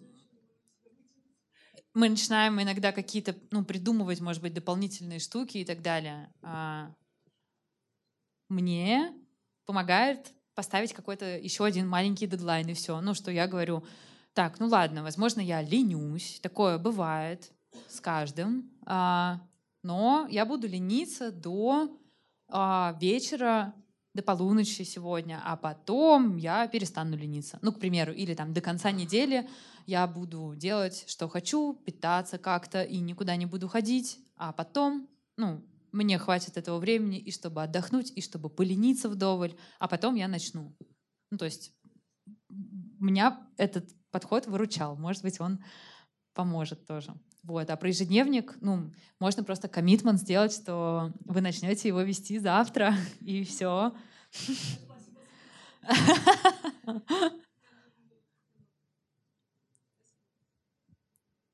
А, а у кого второй микрофон? А, да. сейчас. Давай, давайте вы зададите, а потом нужно будет вот той девушке передать. Угу. Хорошо. А, Варя, спасибо за лекцию. А, вопрос такой. А, про трекер, трекер благодарности, то есть э, зачем его вести? Вот. И, ну, то есть ты же, получается, должен это делать из любви к людям, насколько я понимаю, но когда ты ведешь какой-то трекер или чек-лист, ты все равно себя немножко подталкиваешь, подгоняешь это делать. А, вы имеете в виду э, трекер благодарности, дневник благодарности? Да. Ага. А, это про эго история, про наше. И а, приведу пример. А, у нас в Москве летом отключают горячую воду. У вас отключают? Ага. И в этот момент ты думаешь, что за фигня там, бла-бла-бла-бла-бла. Хотя пять минут назад было, день назад было нормально. Через два дня с холодной водой ты уже там думаешь, ну, с тазами в целом нормально, выживу, проживу. И получается, что мы как бы балансируем на этом хорошо-плохо, хорошо-плохо. И мы очень быстро привыкаем к, к условиям, ну что там у нас из крана льется горячая вода, мы можем пойти, сесть в автобус, он доедет, дороги расчищены и так далее. И из-за того, что мы не замечаем, какое количество усилий вложено в то, что мы получаем какие-то вещи просто так, как нам кажется, мы э, начинаем, у нас появляются завышенные ожидания от всего. То есть, э, ну, например, когда появилась Яндекс Такси в Москве, э, просто любая машина, которая там стоит дороже 300 рублей и едет дольше 10 минут, ты просто думаешь, что вы мне тут подсовываете какого-то кота в мешке. То есть я не шучу. Какие-то вещи, они просто, ну, я, это вот есть смешная книга, она называется «Проблемы белых людей», и там какие-то серьезные, то есть когда какие-то либо подслушанные разговоры, либо то, что, о чем люди пишут в блоге, и ты читаешь это, и ты думаешь, а, ну, типа, люди там серьезно могут переживать из-за оттенка лосин для йоги, или того, что они не будут заниматься йогой, если форма не от Стеллы Маккартни, к примеру. И это кажется дичью для нас. Но для других людей будет казаться дичью наши проблемы. Ну что, мы там чем-то возмущены или недовольны. А, и поэтому абсолютной истины не существует. То есть как бы здесь, наверное, это не совсем правильный подход, да, там типа находить людей, которые находятся в э, менее каком-то благополучном состоянии, вставать рядом с ними и чувствовать себя хорошо, типа, со мной все хорошо. Поэтому такая практика, просто оглядываться на прошедший день и понимать, что, типа, все не так плохо, как мне кажется. У меня есть две руки, у меня есть две ноги, э, мои близкие целые. Это уже повод радоваться. Типа, у меня есть где спать, у меня есть что есть. А, ну и куча каких-то маленьких ситуаций, которые происходят. Самое прикольное то, что через... Ну, сначала огромное сопротивление. Ты думаешь, типа, блин, что за фигня? Ну, то есть, почему я должна оправдывать чье-то хамство, там, еще что-то. Но, наверное, дней через 20-25 ведение дневника благодарности происходит очень странная вещь, потому что появляется такое количество поводов для радости и для счастья. Ну, то есть, ну, я не знаю, как это даже объяснить.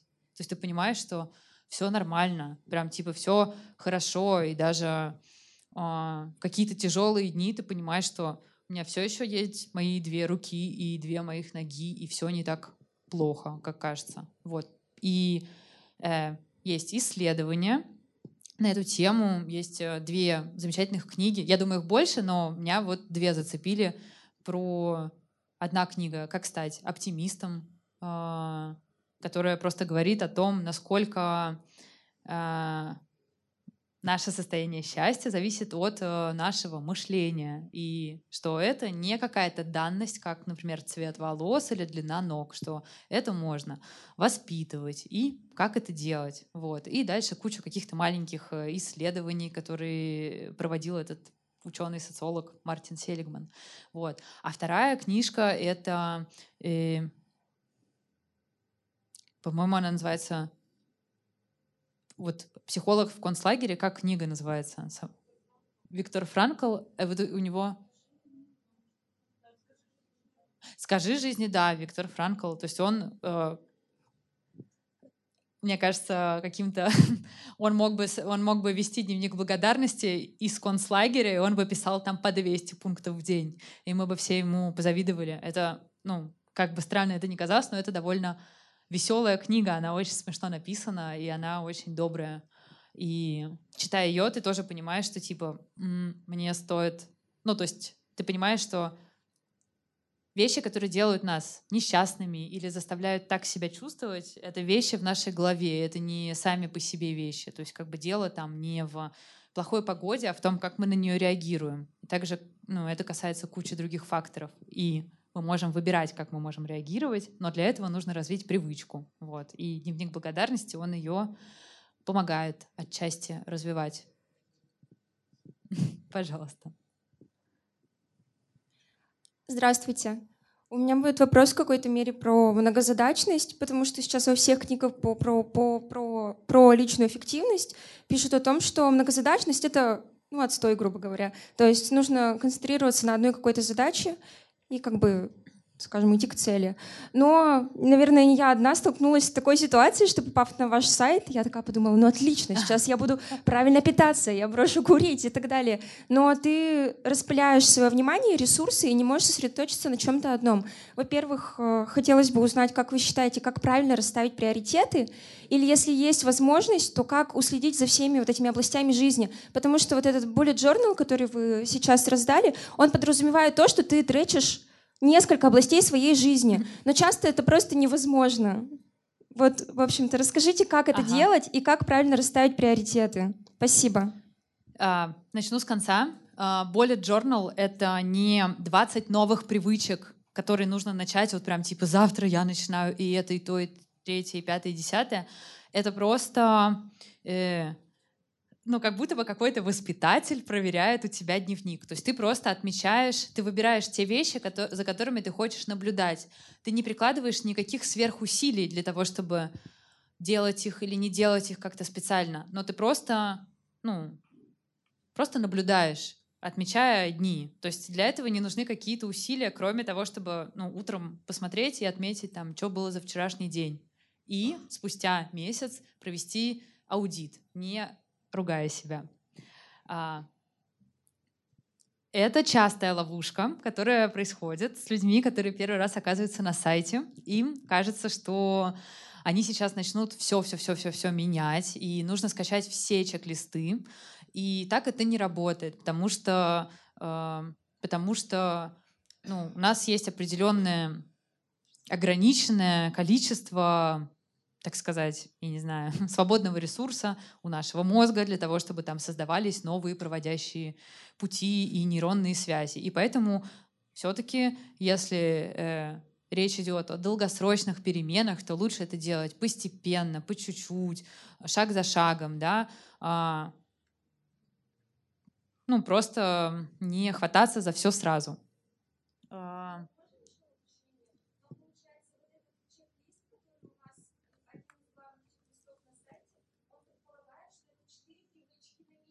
Да. Ага.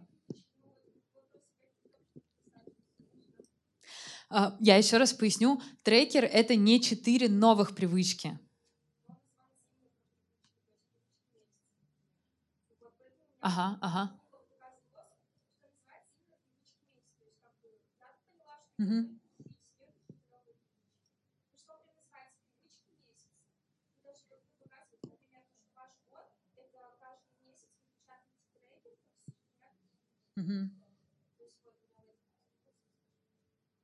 Я поняла, возможно, это требует какого-то пояснения, но для себя я понимаю так, что это не четыре новых привычки. Иногда, если мы говорим про какое-то там легкое оздоровление, это могут быть привычки, которые, ну, как это называется, идут друг за другом. Ну, я не знаю, там, например, зубная нить и щетка для языка. То есть ты понимаешь, что это там плюс-минус полости двух минут лежит, и это выполнимо. Конечно, там и бегать каждый день, и плавать каждый день, и что-то еще делать каждый день, это тяжело, и нужно трезво оценивать свои силы. Вот. А если говорить про многозадачность, то э, вот я тоже сейчас читаю очередную книгу про эффективность, и там говорится, что э, многозадачности не существует, это просто э, однозадачность, которая очень часто переключается. То есть ты э, сфокусированно делаешь одно дело, просто ты настолько быстро между ним переключаешься, что ты не осознаешь этого. Ну, когда ты печатаешь, э, например, смс и с кем-то разговариваешь, то есть ты, пока печатаешь смс, две секунды ты печатаешь смс, но ты в, этот момент не слышишь, что тебе сказали, это куда-то там не зашло. И от этого переключения между задачами а, выжигаются просто все силы. То есть люди так устают намного быстрее. А, не поддерживаю многозадачность. А, я использую авиарежим, я использую режим Луны, я использую работу в полноэкранном режиме. А, у меня выключены все уведомления. И у меня там подключен определитель номера, чтобы я видела, какие незнакомые номера мне звонят. У меня есть э, этот самый человек в офисе, который выполняет функции моего ассистента иногда в плане, я там все номера курьеров даю ей. То есть я стараюсь работать по два часа, полтора часа перерыв, например, полтора часа перерыв, но без отвлечения. Но для того, чтобы так начать работать, нужно создать себе такие условия и вот выключить все вот эти отвлекающие факторы. Вот. Да. А, Варя, подскажите, пожалуйста, я понимаю, э, что это эмоциональное выгорание, а, оно от него не застрахован никто и в дальнейшем. То есть даже если а, получается из него выбраться, ну даже как бы у вас, ну, гуру этих таду-листов, да, они постоянно происходят. Думали ли вы, каким же тогда образом себя, ну не знаю, попытаться как э, ну, может быть, чтобы все-таки не происходили они у нас. Как, как бы это так сделать? Даже если у вас они происходят, черт побери, я стану и уйду тогда, потому что все равно их ждать как бы вот, да, там как бы в будущем, э, что бы такое как бы делать, зачем более внимательно следить, чтобы все-таки себя, потому что все равно это выгорание, там как бы это твои эмоции, да, которые э, тебя, ну не знаю, там что ли старят в плане как бы эм, твоей жизни, жизни, которая как бы из тебя бьет. Вот как бы этого не хочется терять. Важный вопрос. Я думаю так. Во-первых, я, конечно, никакой не гуру чек-листов. Ну, в смысле... Да, нет, нет, нет, я, я здесь... Э, я просто не хочу казаться там тем, кем я не являюсь. Э, я также экспериментирую и исследую это поле и читаю книги мне нравится узнавать что-то новое. А, второй момент такой, что я думаю, что об эмоциональном выгорании 10 лет назад не так много говорили. А, так же, как, например, о медитации, вообще все эти исследования мозга глубокие а, и даже а, аппараты, а, с помощью которых можно исследовать разные области мозга, они появились, ну просто там, я не знаю, 15 лет назад, и они были топорными, сейчас вот они более-менее технологии развиваются, и мы узнаем что-то новое о наших привычках, о структуре нейронной, о разных частей мозга, какая часть за что отвечает. Я думаю, что просто нужно дать этому время и, ну, как сказать, э, с пониманием к этому отнестись, что 10 лет назад об этой теме никто не говорил. Все 5 лет назад было модно, то есть это считалось прям социально одобряемым, сидеть в офисе, перерабатывать, что типа кто ушел рано, тот вообще типа лентяй, а я вот 4 часа спал. Ну вот я прям помню, я когда работала в офисе в Москве 7, 7 лет назад у нас прям все соревновались, кто мало спал. Я я встал типа в 6 утра, а я лег в 4. То есть это было... Я заводила письма, я сейчас смешную вещь скажу. Я скачала программу, с помощью которой можно отправлять отложенная отправка писем на 7 утра, чтобы кто-то, или на 6 утра, чтобы там кто-то думал, что я в 6 утра уже работаю. Я так делала, ну, потому что мы все соревновались, это считалось круто. А, я думаю, что сейчас уже люди нормально говорят о том, что типа, ребят, нет, круто спать 8 э, часов, круто спать в тишине, круто никакого там телефона, чтобы не было рядом и так далее. Да, то есть э, все эти факторы, о которых мы знаем сейчас, но не знали раньше, они влияют на выгорание. И если мы дадим этому еще немножко времени, например, там, через пять лет появятся еще какие-то новые исследования, новые книги, и новые социально одобряемые привычки. А, какая-то книга, вот я читала это про Хьюге, он вообще пишет, что у нас, а, а тут, ну, опять же, я думаю, Калифорния нас немножко опережает, и там уже говорят о том, что типа а, многодетных женщин берем на работу, они самые нормальные, они мегаэффективные и там совсем справляются. Будем им все вообще, идти всем навстречу. Хочешь, работай, сделаем детский сад в офисе. Хочешь, работай там, э, не знаю, два дня из дома, три дня из дома. Я вот рассказывала Саше, она мне небольшое интервью брала про то, что моя мама, то есть это ну, человек 64 -го года рождения, и ей, даже ей ее работодатели согласовали работу два дня в неделю. То есть я думаю, что мир потихоньку меняется, появляется вот эта возможность свободного графика. А, просто чуть-чуть дать этому времени, и мы будем выгорать чуть меньше, потому что мы уже знаем о том, что с нами это происходит. Мы можем чуть более чутко к себе относиться. Это также приведу пример э, с едой, потому что это понятная история. Я думаю, что, а, не знаю, 10 лет назад мы не знали, что мы едим какие-нибудь там быстрые углеводы, глютен и что там еще. То есть мы просто не знали, что мы просто ели хлеб там с маслом и с колбасой, и нам было нормально, и какую-нибудь кашу. А потом мы узнали, что, оказывается, есть глютен, и он там не усваивается, и молоко вредно, и так далее. И есть калории, и их нужно считать и сжигать, и вот это вот все. То есть как бы мы узнали, из чего состоит наше питание, как оно влияет на наше тело, на химический состав, да, и теперь мы уже можем, ну, выбирать там типа, о, я буду есть кино со спаржей, потому что это энергично и, и все такое. Ну, и я от этого чувствую себя хорошо. Раньше, мне кажется, мы не парились об этом. Сейчас мы уже можем выбирать, какую еду мы едим, и чутко понимать, как мы себя чувствуем после этой еды. Я думаю, что также будет и с эмоциональным интеллектом, с эмоциональной осознанностью. И это даже называется, по-моему, интроспективная осознанность, когда ты лучше чувствуешь свое тело. То есть когда а, ты, например, трудился в спортзале, ты чувствуешь физическую нехватку сил. У тебя закрываются глаза, ты не можешь говорить, и ты потихоньку падаешь, как в игре Sims. Там просто он падал. Вот. А при этом мы не понимаем, что происходит с нашей эмоциональной частью, что ну, нет какого-то этого э, градации, в какой момент мы устали. Поговорил, поговорил, поговорил, потом на следующий день проснулся и понял, что все, сил нет.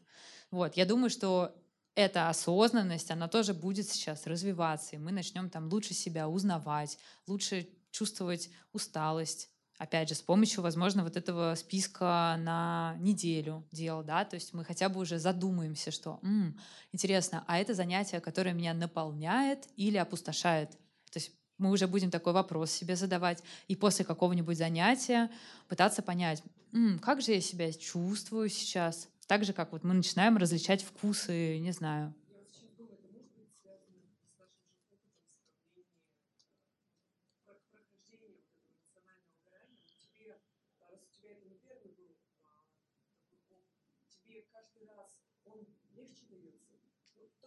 Угу. Не обязательно будет касаться там, развития общества и технологий. Может быть, это касаться, будет касаться нас самих. То есть пройдя, может быть, один этап, и э, третий проходишь уже проще, быстрее. Это однозначно. То есть это, это стопудово так. Это, и это прям вообще однозначно так. Поэтому, мне кажется, классно записывать свой опыт, потому что если мы его не записали, мы можем его осознать не ну, даже так, не погрузиться в него и, возможно, не прожить, не осознать. А, как-то, на, на, наверное, я бы сказала так, я думаю, что со мной случались эмоциональные выгорания и раньше, просто я не знала, что это эмоциональные выгорания. А, я просто могла свалиться с какой-нибудь простуды и лежать неделю. А, честно скажу, э, что я последние, наверное, три года я не болею вот этими простудами, ну, я имею в виду, они перестали со мной случаться так, как они происходили раньше, там типа два раза осенью, два раза весной и все такое. А, не знаю, то есть я думаю, что это, возможно, там какая-то забота о себе частичная, отдых, возможно, там с едой как-то связано. Но мне кажется, это тоже здорово а, понимать что сейчас, из чего сейчас состоит твое эмоциональное выгорание, как ты себя чувствуешь и что тебе помогает из него выбраться. Вот, вот так вот. И вслед, на следующий раз, если оно произойдет, можно о нем узнать чуть раньше, то есть каким-нибудь заметить предвестники эмоционального выгорания, как вот я ну, опять же, я сейчас выбрала такой инструмент. Я вижу, что крестики ставлю, я прям чувствую, что так, так, скоро. У меня иногда бывает бессонница. Если она у меня сколько-то длится, я понимаю, что м-м, если я не могу заснуть, значит, какая-то есть это. Хьюстон, у нас проблемы, типа такого. То есть мне это помогает превентивные какие-то меры принимать. Варя, у нас осталось время буквально на один последний вопрос. Здесь уже тянули давно руку, поэтому передаю его сюда. А, Варя, спасибо большое за встречу. У меня два небольших вопроса. Один про digital порядок. У вас есть классный чек-лист про digital дисциплину, но вопрос у меня такой, на, на, ну, на примере а, листаешь ленту в Инстаграме, видишь какой-нибудь длинный пост, но понимаешь, что тебе сейчас ну, некогда его читать, ты хочешь его потом почитать. Или еще хуже, ты видишь рецепт и понимаешь, что ты не побежишь сейчас домой его готовить, но надо его сохранить. Или там видишь какой-то курс и думаешь, я хочу его пройти, но не сейчас. И вот это все откладываешь, кто-то там это загружает в заметки, кто-то там в письма самим себе, но, как правило, к этому потом люди возвращаются. И вот как бы как с таким работать? А, это первый момент. А второй, а, если такое было, и как, справлялись с, со страхом упущенных каких-то возможностей, типа как ФОМу сейчас говорят, а у меня такое было просто, когда я начинала вести чек-листы, и просто этот момент, когда ты ставишь себе, я хочу ложиться спать там не позже 11 ага. вечера, потом тебе пишут друзья, давай встретимся, ты понимаешь, что ты их сто лет вообще не видел, и как бы вот думаешь, лет через 50 они будут говорить, помните, какая была тусовка там, а меня там не было. И как бы как вот с таким тоже справляться, и было ли такое вообще, что с этим делать? Спасибо. А, по поводу digital-дисциплины, а, задам вопрос такой, да, а, получается, а для чего вы читаете ленту? То есть получается, а, если нет времени читать длинный пост и нет времени что-то сохранять и так далее, и не хочется потом к этому возвращаться, для чего все это? То есть это какой-то мультик, который вот так вот мелькает, то есть это что тогда для вас чтение этой ленты? Какую потребность листание вот такое, что типа я просто хочу видеть картинки, которые бегут друг за другом и без текстов. Вот. И желательно, чтобы меня это там не стрессовало. То есть, то есть э, это получается, незаметно ли это телеку, который там, не знаю, условно мы смотрим все меньше и меньше, и получается у нас какой-то типа свой новый телек, мы не хотим вчитываться и так далее. А, я расчистила свою ленту в Инстаграме. Я, конечно, пока ну, немножко не, ну, все еще у меня с ним плохо, но я укладываюсь в один час в день. Но мне очень нравится, как только я ее расчистила, я начала читать, то есть я прям понимаю, что я сейчас, вот как какие-нибудь деды в Италии, они такие, у меня время моей утренней газеты и эспрессо. Я хочу, они читают там какой-нибудь Le Monde, и такие, м-м". вот. Соответственно, я хочу пить свой кофе и, не знаю, 20 минут почитать, что происходит в моей э, ну, среде, информационный, э, то есть получается там аккаунты, которые там для меня так или иначе важны. Я просто сижу и вчитываюсь в это. А, все онлайн-курсы, которые мне нравятся, я собираю в одно место. И а, в какой-то момент, когда я думаю, о, ну, а не пройти ли мне какой-нибудь онлайн-курс, или, ну как, заканчиваешь книгу и думаешь, а к чему душа сейчас лежит, какую я хочу почитать. Вот. И также с онлайн-курсами. Иногда просто бывает какой-то отклик, думаешь, блин, вот хочу, сейчас про личные границы хочу почитать, или сейчас там хочу про какую-то, не знаю, английский подтянуть, к примеру. Вот. Это, это, был, это был вопрос, я на него ответила? Хорошо. Ну что, давайте... А, Саша, иди сюда, э, ты можешь выбрать а, а, людей, которым мы подарим ежедневники. А, я это не знаю, как выбирать, какой ежедневник кому мы будем дарить. Это было очень сложно, очень сложно. Я бы не справилась сама. Я вообще уже забыла, где я и какой сегодня день недели. И почему они не смеются? Ну, вообще я выделила три вопроса. Это как избежать выгорания, а, потом вопрос про многозадачность и последний вопрос про упущенные какие-то возможности. Вот, но я не знаю, как распределить ежедневники. Как мы будем... Кто эти люди, которые задавали вопросы? А вы встанете? Э, кто-нибудь, э, у нас есть три ежедневника, кто-нибудь какие-то, у вас есть пожелания, кто какой хочет? Есть 75 а, важных вопросов о жизни. Это ежедневник, а, где 75 разворотов, и вы пишете 75 эссе. Ну, предположительно, по два в неделю, по полтора в неделю, вот так вот. Просто рассуждения на всякие темы, почему что-то происходит так, и мы о чем-то думаем так, а не иначе. Возможно, это для тех, кто не обсуждает такие темы с друзьями, не знаю. Лот номер один. Нет желающих, но он красивого цвета. А, лот номер два. Дневник благодарности. А, смотри, они не тянут руки. Мы можем, знаете, что сделать? Мы можем их подарить, а вы можете их передарить кому-нибудь, если вы захотите. Вот. Дневник благодарности э, и э, ежедневник, э, в котором собраны разные челленджи, которые, ну вот, можно, как это сказать, э, порядок в жизни. Там просто все челленджи с сайта, ну не все, но какие-то самые востребованные. Э, можно их проходить друг за другом и все такое. Хорошо. Так, выдаем челленджи. 75 вопросов, а вам тогда дневник благодарности.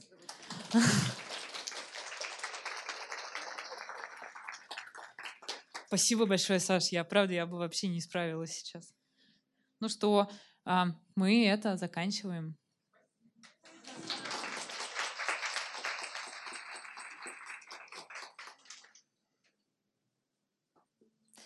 А, до того, как вы убежите, пожалуйста, последняя минута слова. Здесь остались еще а, напечатанные, и это, это напутствие, я просто забыла сказать. А, пожалуйста, клево будет, если вы вечером сможете все-таки заполнить, хотя бы приступить к тому, чтобы составить какие-то штуки в, в этих чек-листах. Вы можете это сделать сегодня, завтра, послезавтра, но хотя бы там точку поставить, чтобы начать это делать. Спасибо.